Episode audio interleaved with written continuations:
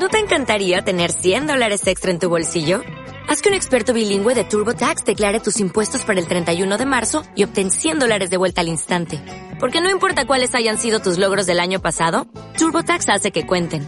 Obtén 100 dólares de vuelta y tus impuestos con 100% de precisión. Solo con Intuit TurboTax. Debes declarar para el 31 de marzo. Crédito solo aplicable al costo de la presentación federal con TurboTax Full Service. Oferta sujeta a cambios o cancelación en cualquier momento.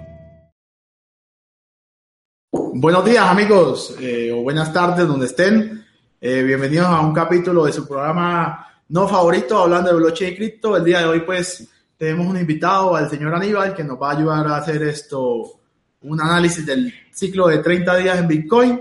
Y bueno, empezamos el día de hoy con nuestro invitado haciendo que haga una introducción de quién es y, y bueno, y promociones de todo lo que está haciendo. Aníbal, adelante.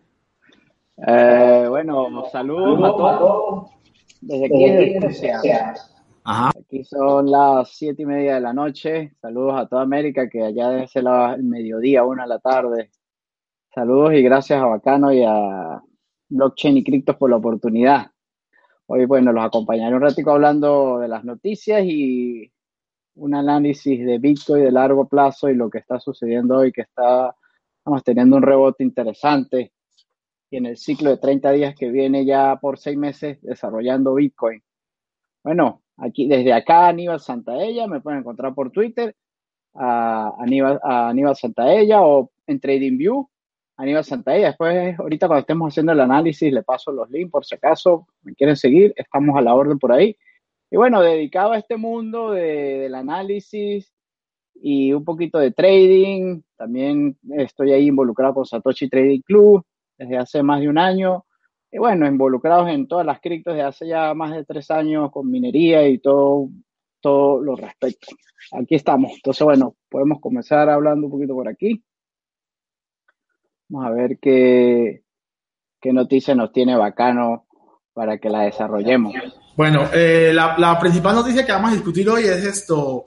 Vamos a, entre Tixon, Bacano y Aníbal, vamos a discutir eh, y a enseñarles a ustedes o a explicarles un poco de qué, de qué se tratan los famosos ataques del 51% que han venido pasando en Bitcoin Gold, han venido pasando en Zencash, en Verge. Entonces, pues, eh, empecemos con Tixon a ver qué, cuál es su punto de vista y lo que él conoce de qué es un ataque del 51%.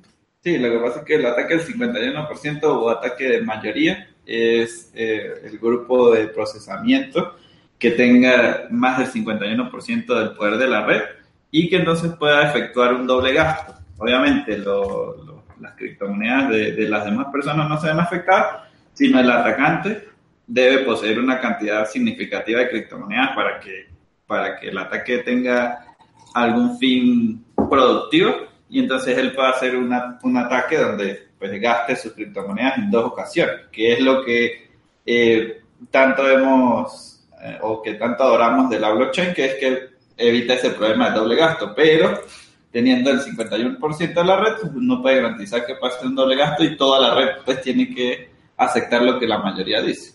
Estos ataques pues se han venido presentando pues como ustedes ya saben, el año pasado hubo un boom de minería y me imagino pues que hay mucha gente con GPU, con Axis, con eh, mineros prácticamente haciendo nada. Y pues hay gente en el internet que ya está alquilando el poder por cierto monto de dinero entonces, para, para provocar un ataque del 51% primero, pues tiene que tener el 51% del poder de procesamiento de la red a la que se va a atacar.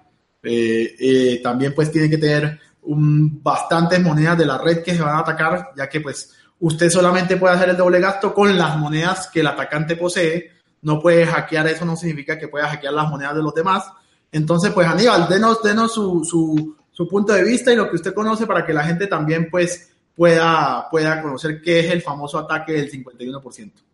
Sí, bueno, como lo dijo Dixon y Bacano, un ataque del 51% es cuando un, eh, está centralizado el poder computacional, está validando y asegurando una red de una cripto. O sea, bueno, el, el, ente que posee el 51%, uno más la, la mitad más uno, pues decide ir en contra del consenso de la red. Entonces, hay que tener en cuenta que cuando el atacante decide ir en contra, él está dejando de, obtener los beneficios de ir a favor de la red, porque si tienes, si tienes el 51% de la red, entonces si tú trabajas a favor de la red, vas a recibir el 51% de la recompensa que se genera en un periodo de tiempo, ¿no?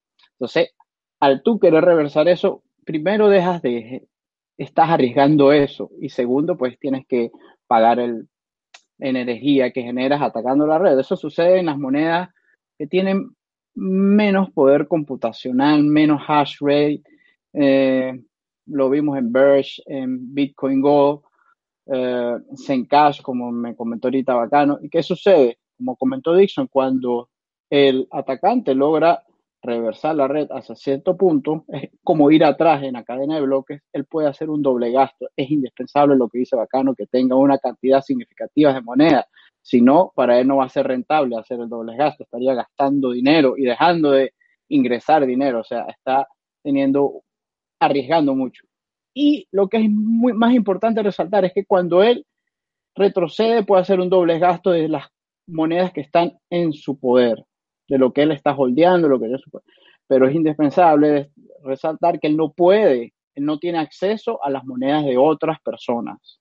Y, y que es lo único que puede evitar que las otras personas hagan transacciones, porque al tener el 51% de la red a su favor, él puede evitar la, la, validación de ciertas transacciones. Entonces puede hacer un spam a toda la red y congestionar toda una red.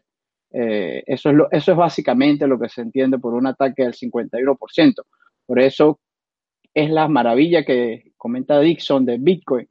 Para atacar la red de Bitcoin hoy en día se necesita por hora por lo menos arriesgar, yo estaba ayer sacando la cuenta, entre 200 300 mil dólares, porque en, en, una hora en una hora se producen 10 bloques, la recompensa por 12.5 y por el 51% y por el 7.500 más o menos, un atacante debería arriesgar, deja, deja, de, deja de ingresar, de producir 260 mil dólares en una hora, más lo que tiene que pagar en electricidad y todos los gastos por tener, porque eso es un, un ataque masivo de, un, de, de, una gente que tiene un poder computacional. En Bitcoin es muy improbable que eso suceda.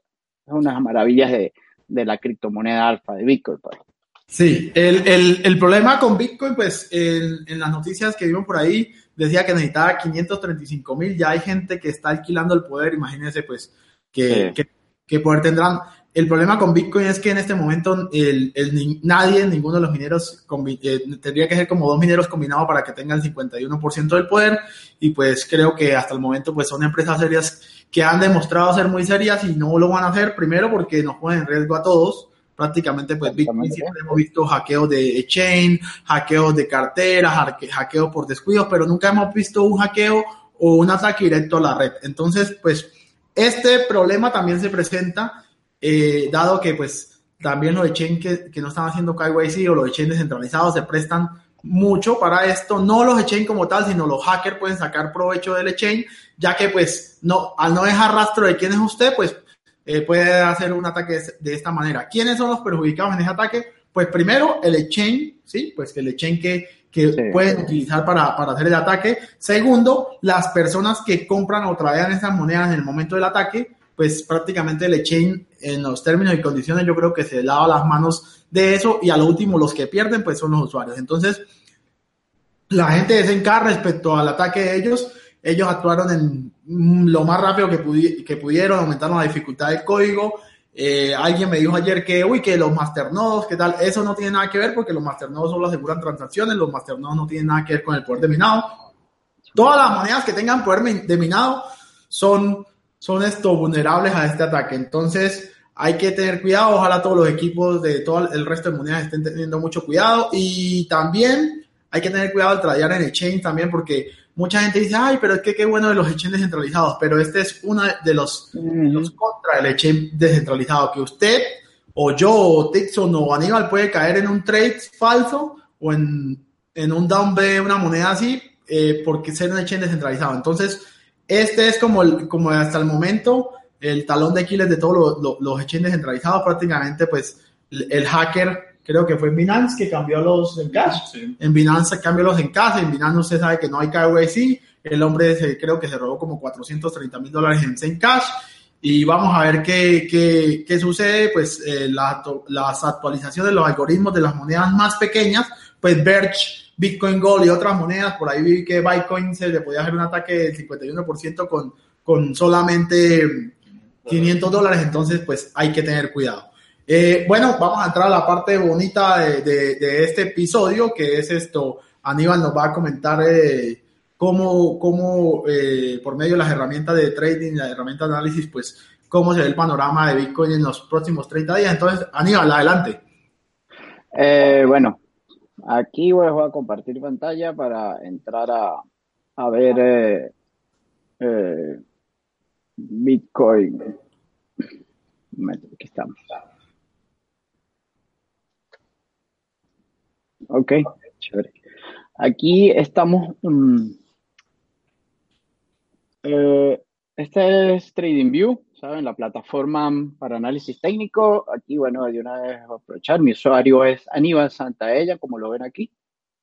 Este, aquí pueden, aquí pueden encontrar las ideas que publico y en, y en Twitter. Entonces, hay una idea que yo publiqué el 20 de mayo. Le puse nombre en inglés y Long Term Symmetrical Triangle and Cycles, el triángulo simétrico largo plazo y ciclos. Aquí eh, el 20 de mayo yo hablaba de que se venía presentando en Bitcoin, lo que se viene presentando es una contracción triangular una contracción triangular que viene ya con tres pivots high, que podemos decir comenzó en 13.000, luego 11.700, 9.990. Por abajo tuvimos el low de 6.000, que fue el 6 de, febrero. Luego tuvimos el otro low de 6.400. Y bueno, y ahorita estamos confirmando otro low. Este, voy a pasar otra gráfica que se ve mejor. Aquí lo tenemos. Este es Bitcoin, el diario. Entonces, eh, aquí observamos, hay algo muy particular que le comentaba acá, algo que venimos observando. Mm, fíjense que el día primer, el 6 de enero del 2018, Bitcoin dejó un máximo menor, máximo menor con respecto al all time high que fue 19.890, que fue eh, marcado el 17 de diciembre el 6 de enero, Bitcoin hace un rebote y llegamos a 17.252. Quiero que le presten atención a esto porque es muy interesante cómo se ha venido desarrollando un ciclo que ya está en seis meses prácticamente. Eso fue el 6 de febrero. Fíjense que desde ese máximo menor que dejamos, arranca un otro downtrend. Aquí tuvimos un rebote de a 13.000, y luego otro máximo menor y luego seguimos bajando. Y ahí es donde generamos el, mínimo de swing que estamos, el mínimo de core que estamos dejando en, esta en este, en este mercado bajista que hemos tenido ya por seis meses, es de 6.000. Fíjense que por casualidad eso, ese día fue 6 de febrero con respecto al 6 de enero. Entonces, de pivot a pivot hay prácticamente Aquí lo pueden observar, 31 barras. Esos son 31 velas, 31 días. Este. Luego ahí comenzó un rally defensivo donde se formó con un forever bar muy bonito, este rally de 6.000, donde bueno, fue comprado en su mayoría. Y nos llevó prácticamente a la zona de 11.800, 11.788 dejó ese, ese 11.700 dejó ese máximo. Y ahí comenzamos a bajar otra vez por casualidad ese día eh, fue este 6, 5 de marzo. Fíjense que es un pivo, es un ciclo de 27 días aquí porque, bueno, febrero es el, mes más corto del año, ¿no? Y ahí comenzamos a bajar de nuevo. Comenzamos a bajar de nuevo y dejamos la, y fuimos hasta los mínimos de 6.400, que eso sucedió eh, a finales de, de marzo en los días 30 eh, de marzo, estamos haciendo el 3 de mayo, el primero de mayo, enero, febrero, marzo, de abril, perdón, primero de abril estamos dejando el mínimo de 6.425 que aquí pueden observar. Déjame poner el gráfico más grande.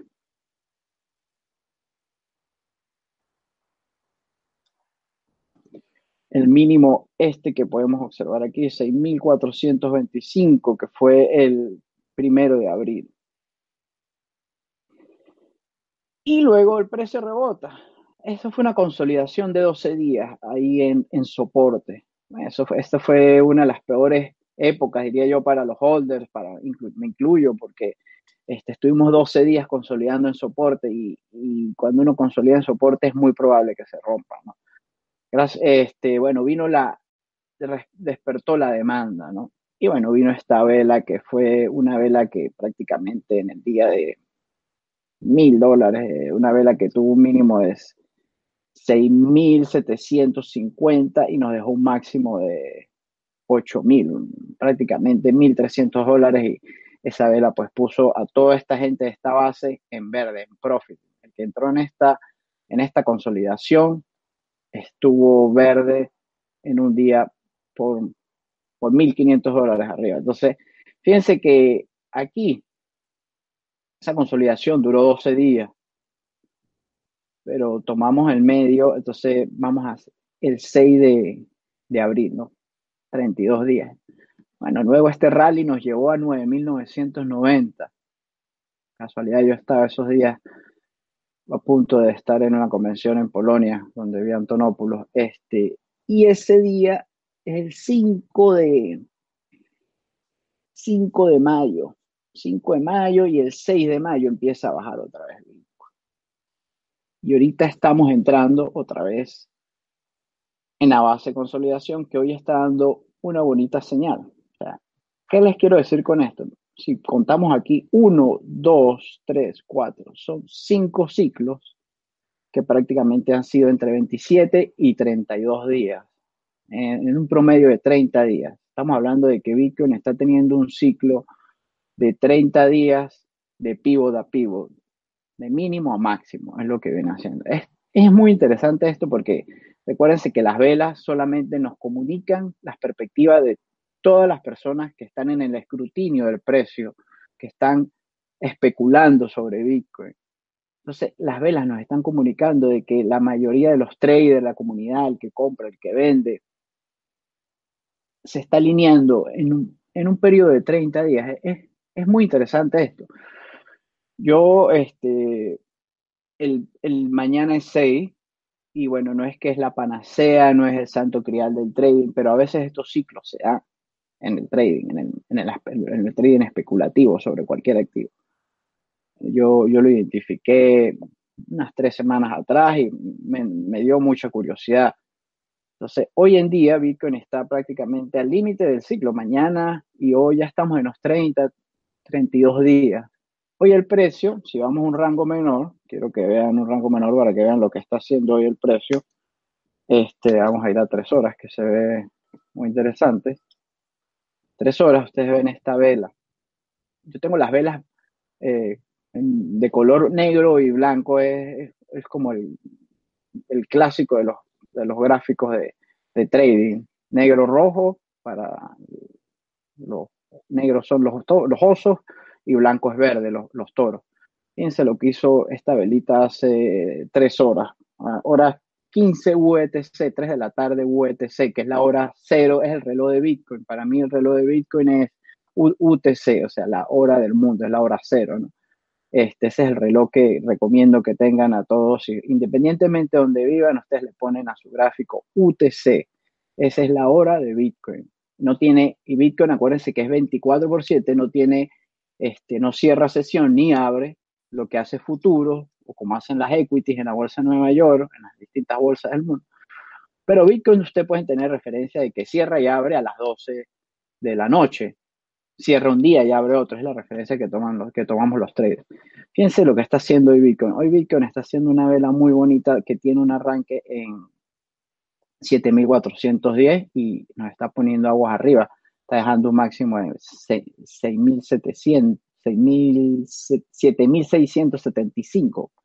Se nos está sacando, de, es, interesante porque si usamos el ciclo de 30 días como confirmación, no es, el, no es el, la herramienta principal que vamos a usar, pero ustedes si encuentran un patrón que es repetitivo, lo pueden combinar a todas las herramientas que usan. Si usan Fibonacci, Moving Average, eh, MACD, RSI, bandas de Bollinger, las infinitas herramientas de trading que hay para el análisis técnico del, activo.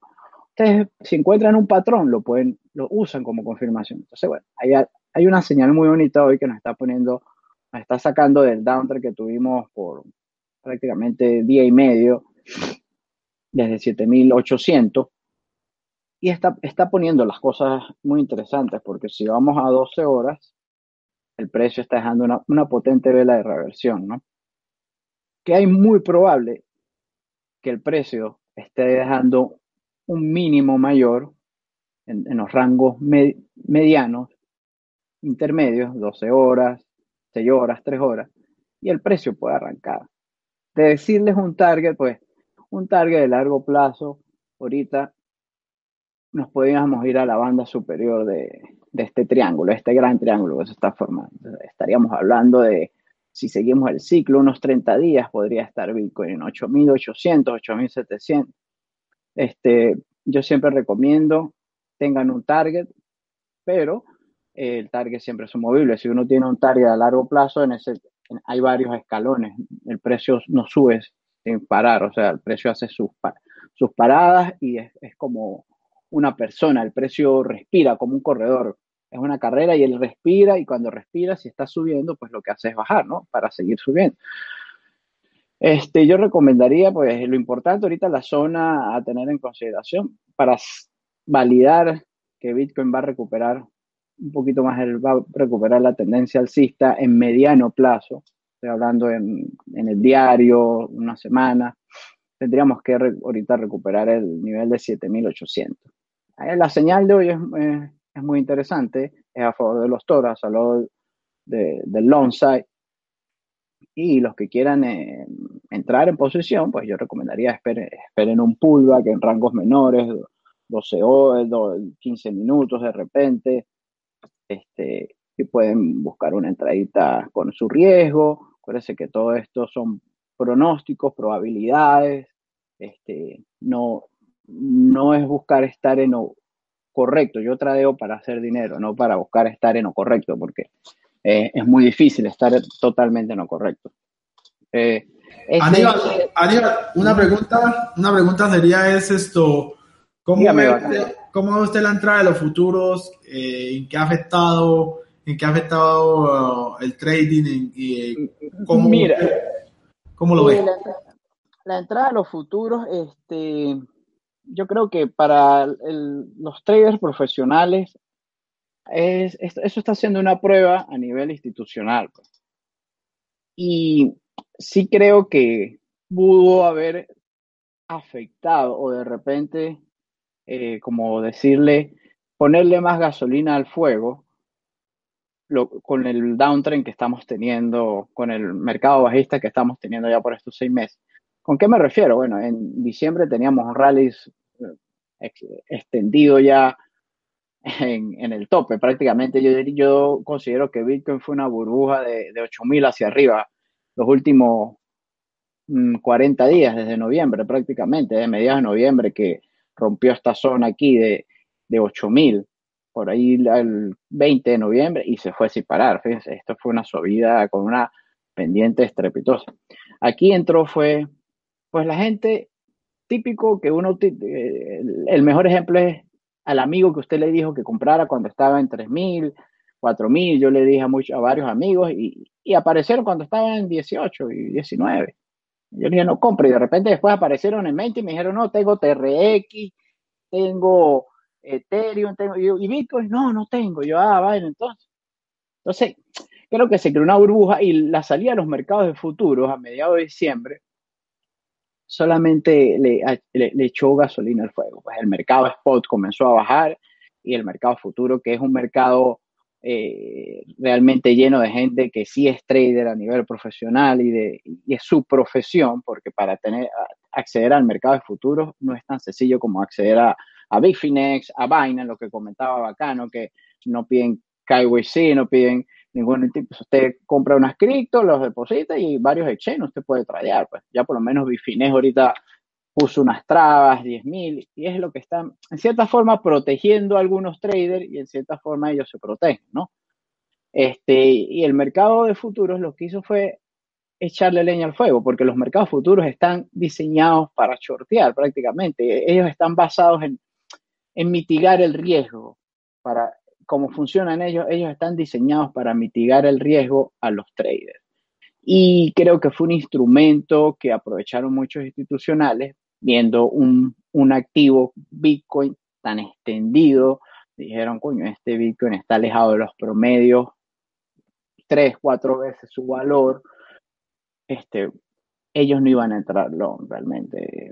Pues realmente también yo creo que aquí unos holders, ciertas personas tomaron ganancias y después yo creo que 17.000 fue el punto crítico, 17.250 yo considero que fue el bull trap donde mucha gente entró y aquí mucha gente, en este bajón de 17.200 a 6.000, aquí muchos traders de criptomonedas perdieron cuentas, todo en el grupo donde yo traigo, varios fueron afectados, pero otros recuperaron, otros supieron, supieron salir a tiempo.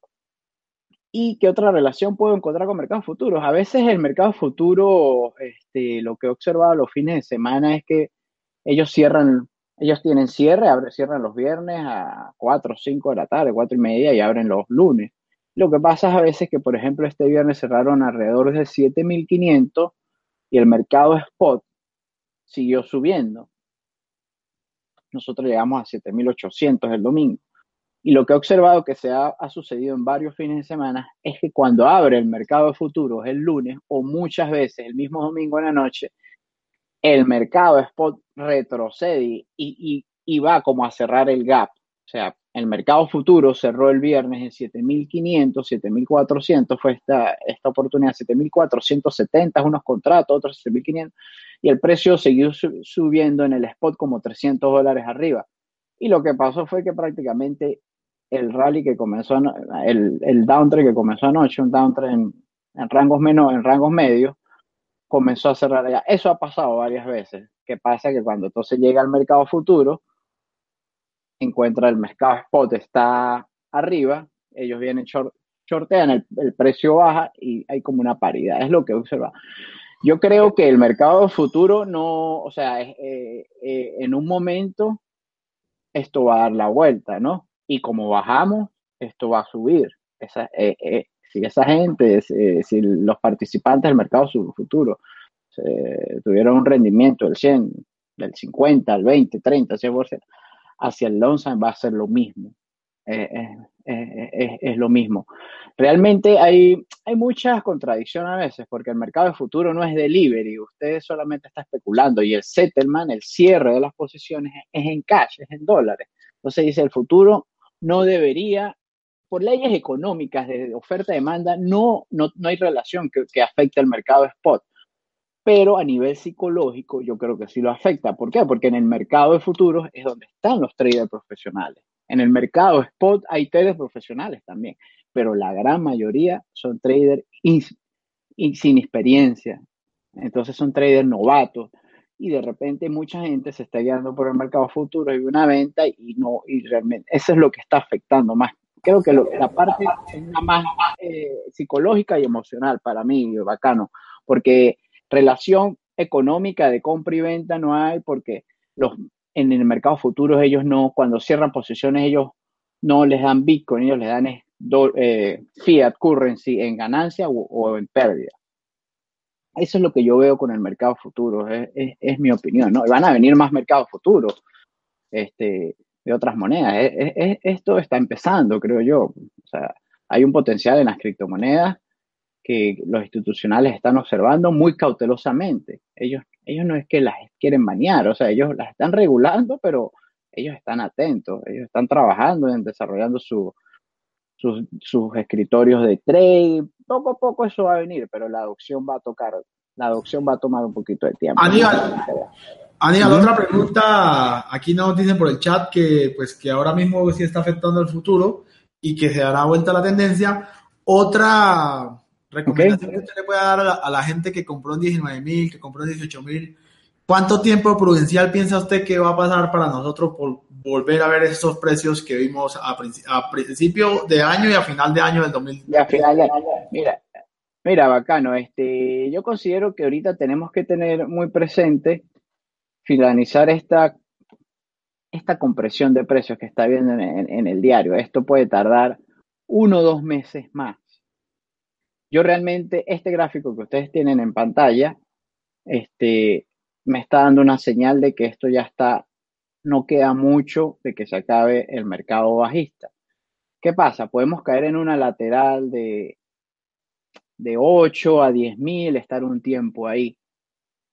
Pero el volumen de cada leg down, fíjense que aquí yo los tengo, hay cuatro líneas de tendencia bajista. Esta tiene un, un ángulo del menos 65%, o sea, como que fue más agresivo el downtrend. Aquí va disminuyendo, la segunda menos 57, la tercera menos 51 y esta menos 45. Y aquí abajo ustedes observan el volumen. Esta vela, esta flecha que yo lo tengo aquí dibujada de, decreciente, el volumen ha ido decreciendo. Y estamos en un mercado bajista, o sea, el volumen es de venta. Yo creo que esta tendencia bajista no le queda más de dos meses y yo creo que, por otro lado, a finales de este año, yo considero que en noviembre, finales de este año, podemos estar por encima de los, por alrededor de los 17, quizás en alrededor del all-time high otra vez. Y, ¿qué pasa? Cuando Bitcoin es bullish, es muy, es hasta más fuerte que, que para el lado bajista. O sea, despierta muchas ansias, muchas ansias. Entonces, esto, yo, mi recomendación a la gente que entró en diciembre, que entró en el área, hablemos de 16 hacia arriba, que fue una gran parte de la gente entró. Yo les considero realmente, si no han vendido, no vendan. No vendan. Este Bitcoin es un maratón, no es una carrera sprint. Esto es algo que es de años. Yo mi recomendación a mis clientes y a la gente que me pide consultoría, yo siempre les digo, mínimo tienes que entrar con una visión de un año, de un año, de en un año por lo menos, de en un año. Punto por, para el lado bajista, claro, los puntos claves, pues obviamente son los, los mínimos que tenemos, 6.400 y 6.000. Son los puntos claves. Si 6.000 se pierde, este, mi soporte mayor está en área de 4.800, 4.400, es mi soporte mayor. Ahí hay una gran cantidad de Bitcoin intercambiados, un volumen altísimo. Pero para resumir, mi, mi, mi recomendación para todas esas personas que pueden estar nerviosas, están perdiendo, ven que su portafolio está, bueno, yo entiendo, una persona compró un 18, está en 7, está 200% por abajo de su valor. No es fácil llevarlo, no es fácil. Pero piensen que esto es un, una, es un maratón, es largo plazo, largo plazo. Yo diría que se den un, por lo menos se den el resto del año, ya estamos a seis meses a veces tratando de proteger eh, el valor de su criptoportafolio, lo que hacemos es eh, deteriorarlo. No es fácil eh, jugar a la psicología de que vendo caro, vendo alto y compro barato. No, eso es tradear, eso no es sencillo. Eso es la panacea de todo holder que dice, y a mí me pasó cuando yo empecé a tradear, yo dije, no, pues yo mis Bitcoin que tengo minados voy a llegar y los vendo, como esto está volátil, vendo alto y compro. No, eso es muy complicado mi, la mayoría de mi portafolio está en holder, en una hardware wallet. Yo uso para tradear un 10% de mi criptoportafolio. Es nada, yo lo puedo perder y no sigo afectado si hago unos mal trade y llego a perderlo.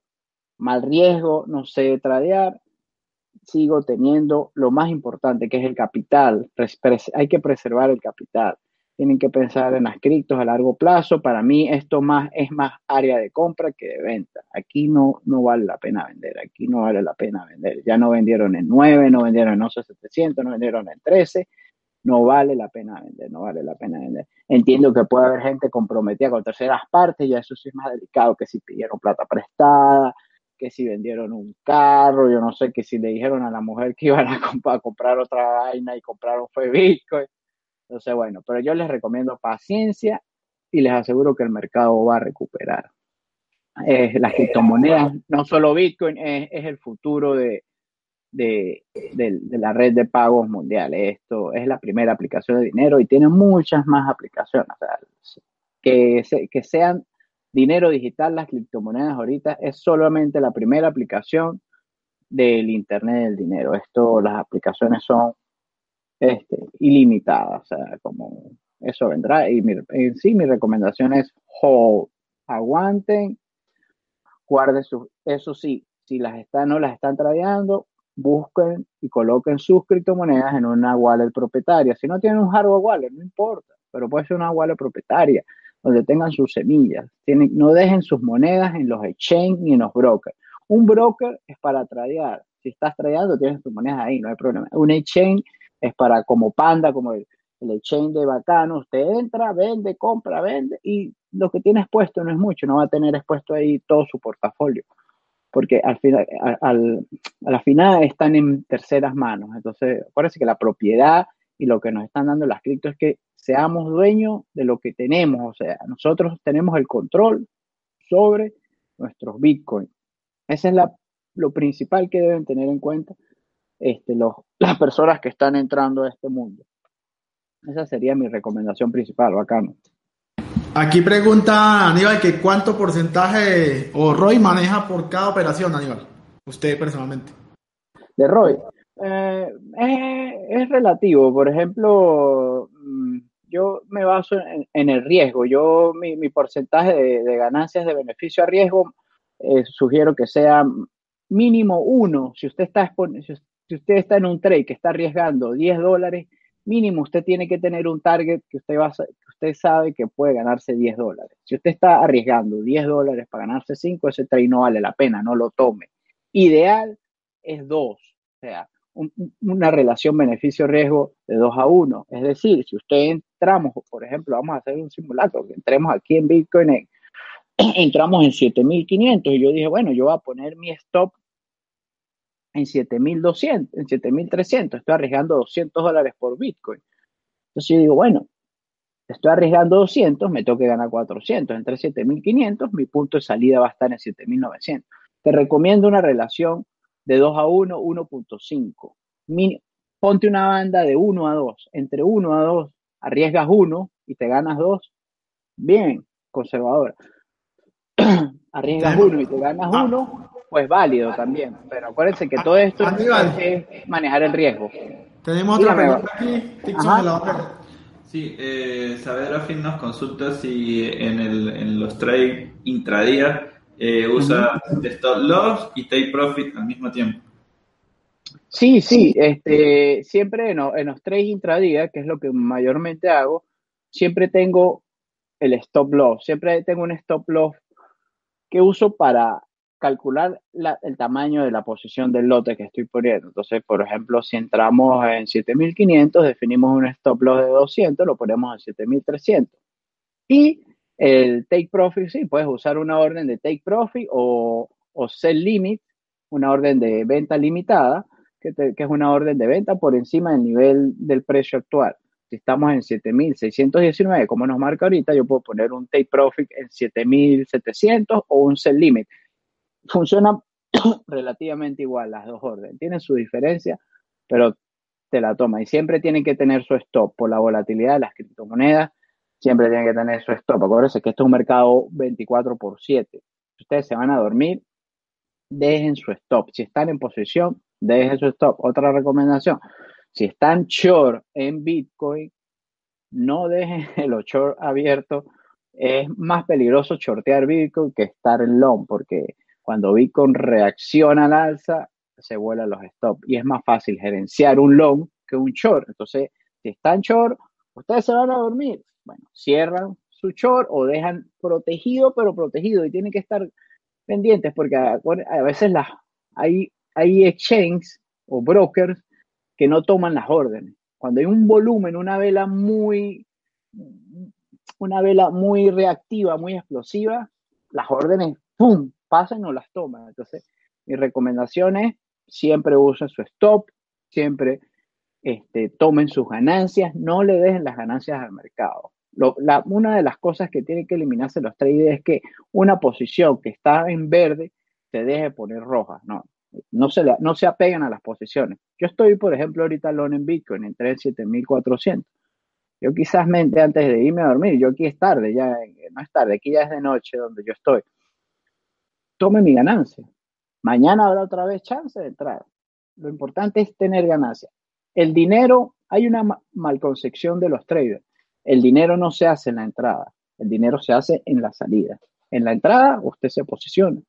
Mientras usted no tome ganancias, ese trade no ha salido, no se ha cerrado. Entonces, eh, recuerden, siempre tomar ganancias. Si no van a estar en la plataforma porque llegó el fin de semana, se van a rumbear, se van a tomar una cervecita o van a estar compartiendo familia, es preferible no traer. Aníbal, también le preguntan que cuál es su paridad en portafolio, o sea, cuánto Bitcoin tiene respecto a las otras criptomonedas. yo soy eh, un poquito maximalista en cuanto al Bitcoin porque creo que esto es un mercado muy volátil y es un experimento tecnológico, social, económico. La mayoría de mi porcentaje está en Bitcoin, pero si quieren una recomendación, yo le diría, ustedes se van al CoinMarketCap, buscan el dominance de Bitcoin y por lo menos en su criptoportafolio, yo creo que el dominance ahorita debe estar como alrededor del 40%, debe estar alrededor del 40%. Yo considero que un criptoportafolio no debe tener menos del 40 al 50% de Bitcoin. Las otras, pues obvio, la más fuerte. Ethereum, Bitcoin Cash, mmm, ahorita Cardano está surgiendo, yo tengo Cardano, es una moneda que tiene mucho desarrollo por delante. Este, Litecoin también, mm, ¿qué otra moneda? Pero yo recomiendo mínimo 40-50% de Bitcoin. Mínimo, mi portafolio está Bitcoin en un 85%. Lo demás lo tengo en, tengo Cardano, tengo un poquito de Bitcoin Cash, tengo unos Bitcoin Gold y por ahí tengo una ICO o algo así. No tengo mucho. Estoy concentrado más en Bitcoin porque veo que es como que el riesgo está concentrado. Lo último de si esto no se da el experimento, aunque, aunque va bien, ya son nueve años y está caminando muy bien hacia arriba. Si no se da, pues uno tiene concentrado en Bitcoin, porque acuérdense que las monedas, Bitcoin se mueve, las monedas, algunas no tienen correlación con Bitcoin en un momento, pero donde Bitcoin baje, todas bajan. Si Bitcoin sube mucho, ¿qué pasa? Lo que pasó el año pasado, cuando Bitcoin, acuérdense que empezó a subir demasiado, muchas se achantaron, ¿no? Después fue que arrancaron, pues. Pero yo recomiendo eso, mínimo el 50% y, se, y de Bitcoin mínimo 40, 50% y no este, eh, manténganse alejados de las ICO, por favor, que hay mucho, mucho scam por ahí. Aníbal, esto, bueno, para terminar aquí la sesión con Aníbal, eh, por favor le dice a la gente dónde lo puede conseguir, en Telegram, en Twitter, cómo son sus usuarios. aquí me pueden ubicar en, Twitter, mi cuenta es a Piso Santaella, esta es mi cuenta, Aníbal Santaella, soy abierto, ahí comento, a mí me gusta mucho hablar de la red, de la tecnología, hago trading, mm, eh, ahorita este, estoy enfocado en esparcir un poquito como la, la voz de, de, que la, de que la adopción sea lo más profesional posible, o sea, que si vamos a entrar en Bitcoin, si ustedes, por ejemplo, hoy quieren comprar porque dicen, bueno, voy a emprender mi vida y voy a invertir algo en Bitcoin, bueno, todo es con paciencia. Si usted va a invertir 10, usted agarra esas 10 y lo divide en 10 partes. Imagínense que tiene 10 balas o lo divide en 5 partes y cada bala es de 2. Entonces usted compra un poquito aquí, dentro de 15 días compra un poquito aquí, después compra un poquito aquí, después se espera y si Bitcoin, por ejemplo, rompe 13.000, que es mi nivel que debería romper para decir que estamos fuera de, de peligro de seguir bajando, entonces usted compra más. Este, a mí me pueden, me pueden encontrar Aníbal Santaella, eh, arroba a piso Santaella, y en TradingView me pueden seguir, es mi nombre. Este, aquí lo tengo. Este, trader Aníbal Santaella, aquí les voy a mostrar mi perfil. Aníbal Santaella, este es como mi bitmoji, este, Aníbal Santaella les quiero comentar algo otra vez. Este, yo estoy, yo soy moderador de Satoshi Trading Club. Eh, bacano conocer. Bueno, ustedes conocer a Doctor Bitcoin. Y bueno, pronto, mañana vamos a tener un cursito que voy a dictar sobre, sobre TradingView. Lo vamos a dictar ahí. Entonces, si están interesados, pueden ir al Satoshi Trading Club, se meten en la sesión de eventos y ahí va a estar toda la información. Es un cursito que va a empezar el jueves y viernes, dictado por mi persona y avalado por Satoshi Trading Club y Dr. Vicker. Se meten a Satoshi Trading Club, curso se llama Master in Trading View, son seis horas, tiene un valor de 230 dólares, disculpen la promoción, pero bueno, yo estoy dedicado a esto un 100%. Bueno, un curso enfocado en, enseñar el manejo de la plataforma TradingView. Es muy interesante, es donde yo me hago todos mis análisis. Es una plataforma de una red social de trading prácticamente. Ahí puedes publicar tus ideas, puedes tener tu red de amigos. Es lo que tenemos. Entonces, bueno, los que estén interesados por Satoshi Trading Club y por Telegram, Aníbal Santaella, me pueden escribir yo contesto normalmente. Si no les contesto, pues par de horas y luego les contesto de repente diferencia horaria. Tengo seis, siete horas de diferencia con América, pero prácticamente mis, grupos de trabajo están allá. Eso por, por aquí, acá no. Listo. Bueno, muchas gracias muchas gracias Aníbal. Eh, fue muy divertido ver los análisis. Y Dixon, ¿usted qué piensa del resumen? Pues ayer lo comentábamos, ¿no? O sea, de, que iba, pues mis bandas eran un poco más abiertas que la que plantea Aníbal, pero yo dije, oye, este año va a ser entre 5.000 y 10.000. Todo el año sube, baja, ahí, se va a mantener, porque, pues bueno, eh, ya llegar a junio y, no ver ningún tipo de reversión, pues nos hace pensar en, en escenarios pasados, como el del 2013, volver a, lo que se llamó el invierno, después de los mil, después de los mil dólares, de, que llegó el, el hito de los mil dólares, y que pasó bastante tiempo antes de, volver, ¿no? Entonces, pues yo sigo manteniendo ahí mi posición entre 5.000, entre 10.000, a menos que pase algo eh, de envergadura que haga cambiar esto, ¿no? Y como lo decía Ley, que le daba miedo de que si, si llegaba por los 5.000 se iba a los 4.000, y ahí Aníbal nos dijo que el soporte después de los 6.000 viene 4.800. Sí, Entonces, pues, estos son los análisis y pues nosotros pues, fuimos alumnos del doctor Bitcoin pero, pero no nos gustó dedicarnos al trading, sino nos gusta más eh, eh, hacer negocio. Y hacer negocio y hacer compañía. Entonces, mira,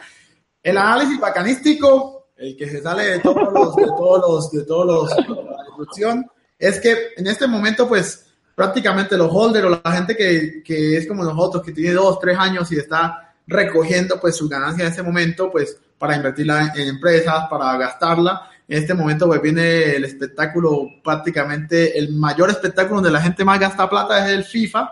Entonces pues viene, la gente está gastando dinero, la gente está saliendo, prácticamente esto es como un diciembre para muchos adultos. Entonces pues para mí, como bacano el análisis que sale de todos los, los cuadros, es que después de, de, de, que termine la Copa Mundial, pues vamos a ver una inyección de capital de nuevo en las criptomonedas, van a venir capitales de ahorro, capitales. En este momento yo creo que los más ricos del mundo son los chinos y los indios, prácticamente. Los asiáticos y los indios son los más ricos del mundo en este momento. Las personas que más tienen dinero, las personas que menos tienen deuda son ellos en este momento. Casi nadie en Latinoamérica hace cuatro, o cinco años éramos los venezolanos, pero ya no. Entonces, como la economía es cíclica, pues yo pienso que en, a principio de agosto, como lo decía Cliff High en enero, pues no sé si se retiró el hombre por, por, cuestiones personales, pero yo pienso que a principios de agosto vamos a ver inyecciones de capitales por todos los lados en criptomonedas. Ya hay un banco japonés esto que abrió un exchange, eso son buenas noticias. Eh, le abre las puertas al mundo institucional o al mundo común y corriente a, a, Bitcoin. Yo ayer dije en, un comentario en, en Bitcoin español que va a entrar plata de verdad pues no es plata de verdad porque igual pues el dinero fiat es una impresión del gobierno, pero ya empiezan a entrar eh, las empresas al mundo cripto. Y bueno, yo pienso que a partir del 1 de agosto vamos a comenzar a ver un rally alcista. Lo que dijo Aníbal es muy cierto. Cuando Bitcoin comienza a hacer esos rally alcista, olvídense de altcoins, ¿se escuchó? Olvídense de la altcoin porque eso todo el mundo comienza a sacar la plata de la altcoin pensando que se quedó. Y bueno, hay que tener cuidado si usted está haciendo trading, pues eh, en, eso, ¿no? Que cuando Bitcoin arranca, como arrancó el año pasado, no hay ningún altcoin que lo vaya a hacer competencia. Entonces, eh, como Zencast es parte de nuestro programa y Zencast es el patrocinador principal, pues vamos a hablar un rato de Zencast, de lo que ha pasado con lo del hack, que cómo se ha comportado la comunidad de Zencast. También decirles que ya tenemos la respuesta de Zencast, nos van a dar 200 Zencast para panda.chain que los vamos a repartir de la siguiente manera. A las personas, las primeras 2.000 personas que estuvieron inscritas en Panda, pues les vamos a repartir esos 200 Zencast que la comunidad nos regaló. Y también eh, para el resto de personas, pues no se van a quedar solos, vamos a tener un, un concurso para que casi todos ganen. Vamos a, estamos creando junto con Tixon, con Ana y con mi esposa un, un, concurso donde la gente pues va a tener que hacer unos retos y los usuarios que ya sean de Panda Chain, que no estén entre esos 2000, o sea, si usted está en Panda Chain y en una semana entra y no tiene saldo, usted no estuvo entre los primeros 2000, entonces para eso vamos a tener unos retos que los vamos a hacer aquí en vivo, en directo. Y, y Tixon, coméntenos, ¿qué está haciendo la comunidad de Zencast eh, últimamente y qué ha hecho para mitigar esto? Lo del ataque del 51%. Sí, bueno, la gente de Zencash eh, con respecto al ataque del 51%, pues tuvo una, una, muy buena respuesta. Pues bueno, nosotros como Action que tiene implementada la moneda, pues ellos se comunicaron con nosotros eh, cuando sucedió el ataque para que tomáramos las precauciones necesarias. Eso me pareció bastante bueno de, de, parte de la comunidad. Eh, también, pues bueno, ellos tienen pensado su hard fork ahorita a finales de, de junio ¿verdad? Que ya desde hace tiempo se, se venía la posibilidad de hard porque ellos estaban preparándose para la entrada de los, de los equipos de, de Big Man, que ellos no los querían eh, que pudieran minarse en cash, o sea, para, para evitar la entrada de, los mineros industrializados. Entonces, pues ellos ya estaban preparando, ya se está hablando de cambiar el algoritmo Xhash y pues creo que con este ataque, pues todo eso se ha acelerado mucho más eh, ya se está pensando implementar otras cosas, ellos ya están buscando cambiar el nodo, lo que es el sender, el, demonio que corre la blockchain, ellos ya están haciendo por los momentos una implementación privada, donde solamente ellos están haciendo mejoras para después liberarlos al público. También ellos ya liberaron un faucet eh, que se llama getsem.cash y ahí está en fase de, de Zencash para los que les quieran allí. Creo que cada, cada día pueden sacar un, poquito de Zencash. Eh, esta mañana lo estábamos viendo, está chévere para que también lo, si lo quieren traer en Panda, pues lo sacan de ahí, lo llevan allá. Y si no, si lo quieren holdear, pues ahí está, ¿no? O sea, a pesar de, de pues bueno, los ataques fueron tres, tres gastos importantes los que hubo en el ataque del 51%, se gastaron 3.300 en caja en el primer ataque, después 6.600 en cash y después eh, 13.000 en cash, ¿no? Entonces, pues, es una suma ahí importante, de dinero, ¿verdad? Que, que, se movió dentro del mercado con el, con el doble gasto, pero de verdad, pues, eh, me parece muy bueno, muy bueno el comportamiento de la comunidad porque ellos detectaron una primera transacción, eh, los pools de minería involucrados, pues ellos notificaron, mire, se movió todo este poder de procesamiento para ustedes, eh, ya se tiene identificada la wallet, que la dirección que tiene, que tuvo el problema, y pues bueno, eso se encaja como si a menos que lo pasen a una, a una transacción transparente, eh, ahí seguirá, se podrán seguir ahí a ver, eh, perdón, se lo pasen a una shield transaction, ahí podremos ver dónde se mueven esos encargos. La, única, el único problema, pues ya todos los exchanges están alertados de ese movimiento de, dinero. El único problema, pues sería vuelve y juega los exchanges descentralizados. Tengan cuidado los que les gustan los, los exchanges descentralizados, porque usted puede caer en un trade de esos, de esos falsos y bueno, puede perder su platica. Eh, la Faucet de Zencast, pues está, va a estar abajo en los comentarios, lo vamos a poner.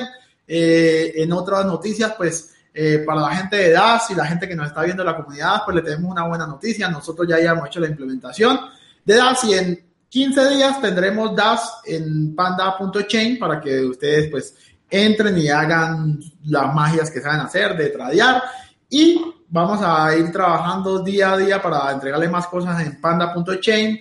Eh, la gente de DAS pues estuvo reunida la semana pasada con nosotros, fuimos a un mitad que ellos tenían aquí, Recuerde que Bacano, Tixo, Nana y todo el equipo de Panda.chain es friendly, super friendly con todas las buenas monedas, desde Bitcoin hasta abajo, las que no sean Ponzi. Nosotros no tenemos preferencia, nosotros hemos sido eh, muy afortunados de conocer esto al principio y bueno, Está, eh, trabajamos con bitcoin.com, pero amamos Bitcoin. Eh, a mí casi no me gusta Ethereum, pero también tengo Ethereum. A Tixon, ¿qué, ¿cuál es su moneda favorita, Tixon? Aparte de, Bitcoin, ¿no? No, la verdad, mano, pues, eh, también soy culpable de ser Bitcoin maximalista.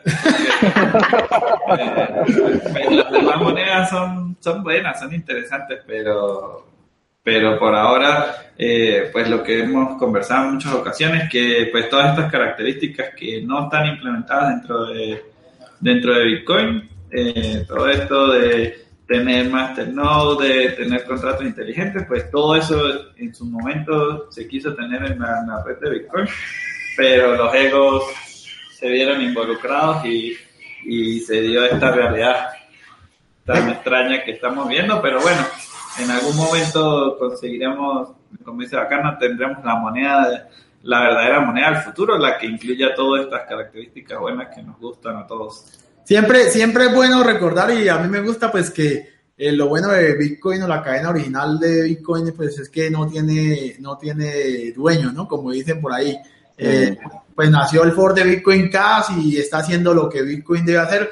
Esperemos que pues las implementaciones que vienen, a mí, me, a mí personalmente me da mucho susto la implementación de Lightning Network, me parece que no es una solución para Bitcoin porque se sale prácticamente pues salimos de la autopista que nos tiene blindados, de la blockchain que estamos blindados a trabajar con, con autopistas laterales y de verdad, de verdad, a mí me da mucho susto que la red principal llegue a sufrir un ataque por, por estas implementaciones que pues no están muy probadas, parece que es el que fuera como la panacea de la solución, que no es la solución, pero bueno, aquí yo no tomo decisiones y no quiero entrar en discusión con nadie, a mí siempre Bitcoin me ha dado muchas alegrías y me sigue dando muchas alegrías y cuando yo le decía hace cuatro años a la gente, compre Bitcoin, todo el mundo me decía, no, este man lo que es un loco. Bueno, ahora este loco pues está aquí haciendo empresa con otros locos y llevando adelante esto, esto que está haciendo.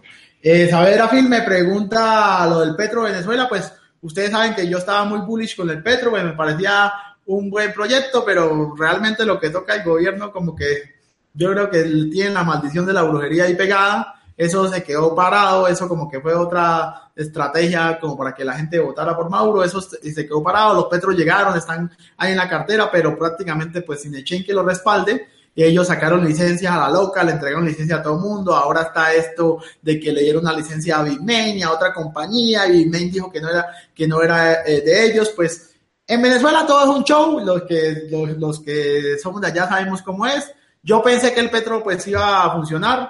Esperemos, como lo dije la, el, programa pasado, esperemos que un país serio saque una moneda seria. Por ahí había un país europeo que estaba trabajando en moneda, pero la abandonó. Quién sabe por qué. Entonces vamos a saludar a la gente que está en el, en el chat, eh, Dixon. Eh, bueno, saludos a Benjamín que está por allí, Armando, eh, a Saavedra Films, a CryptoFlashing que nos pregunta que si los dólares van a estar solo para portugueses. De momento sí, eh, pero México, bueno, que es el caso de que él nos está preguntando, pues en unos cuatro o cinco meses ya estará operando México. A, partir del primero de julio, a partir del primero de julio del 2018, Panda.chain va a estar sirviendo a la comunidad europea a través del mercado de Portugal. Todos los que sean europeos, todos los que tengan el pasaporte de la comunidad europea van a poder abrir su cuenta a través de Panda Portugal, donde van a poder depositar euros y, dólares y van a poder traer fiat eh, por nuestros 24 o 27 pares eh, que tenemos y entonces ya Panda.chain pues tiene su primer mercado con Fiat, que es Portugal, ya está todo listo, solamente que lo vamos a abrir a partir del primero de julio. Es el primer mercado para que ustedes vean lo que pasa aquí en Latinoamérica. El exchange está desarrollado para Colombia y Venezuela y estamos abriendo nuestro primer eh, portafolio de Fiat allá en Portugal. Tixon está haciendo contactos con la gente de, Tether para poder tener Tether para los demás, para que si usted tiene Tether de otro lado, pues los traiga aquí y trade en el mercado latino. Recuerde pues que ya tenemos las 24 monedas. Eh, saludos allá a la criptooficina en Cúcuta, señores. Un saludo, un abrazo, un saludo a, Carlos, a toda la gente de la criptooficina que nos está mirando como siempre. Y nos pregunta Benjamín que cuando tenemos Chaucha en Panda Chain, lo estaba mirando en, los otros exchange chilenos. Bueno, solamente es que los programadores nos contacten y, todas las monedas que sean monedas verdaderas, señores. Monedas verdaderas, no monedas para hacer Ponzi, no monedas para hacer esto, eh, recoger plata de ahorita y dejar la peluca, no. Monedas verdaderas para entrar a Panda Chain. Los desarrolladores, por ahí estuve eh, contactando a la gente de Mercoin, pero no sé qué pasó con ellos de nuevo, pues está demorado porque hemos tenido mucho trabajo, mucho trabajo, pero ya estamos abriendo. Recuerde la comunidad DAS, en 15 días pues ya le tenemos activo el DAS y vamos a ver si por ahí en agosto pues metemos la propuesta que tenemos. Un saludo a todos, gracias por vernos, gracias Aníbal por estar aquí. Aníbal la vamos a tener cada, 10 o 15 días aquí invitado de nuevo haciéndonos, haciéndonos el, el análisis. A Dead Family, los que, los, en, recuerden, no sé si estaba cuando lo dije, ya cash nos dio 200 en cash para las primeras 2.000 personas que estaban preregistradas o registradas en Panda. Y para los demás vamos a tener un concurso donde también le vamos a regalar. Nadie va a quedar por fuera de Zencast. Zencast tomó la decisión que todos los que tienen leche van a tener, pero van a tener que hacer pues los retos, van a tener que hacer los Twitter, hacer los Instagram, seguirnos en Panda Noticias. Y estén pendientes que en el próximo episodio vamos a mostrar, eh, eh, vamos a mostrar cuando todos los, todos los eh, usuarios de Panda pues van a recibir sus Zencast y a partir de ese momento, pues lo van a poder eh, tradear. Un saludo para todos, gracias por vernos, gracias Aníbal, Aníbal despida Bueno, saludos a todos, saludos bacano, Dixon, gracias por la oportunidad y nos estaremos viendo pronto. Saludos muchachos, saludos comunidad. Hasta luego.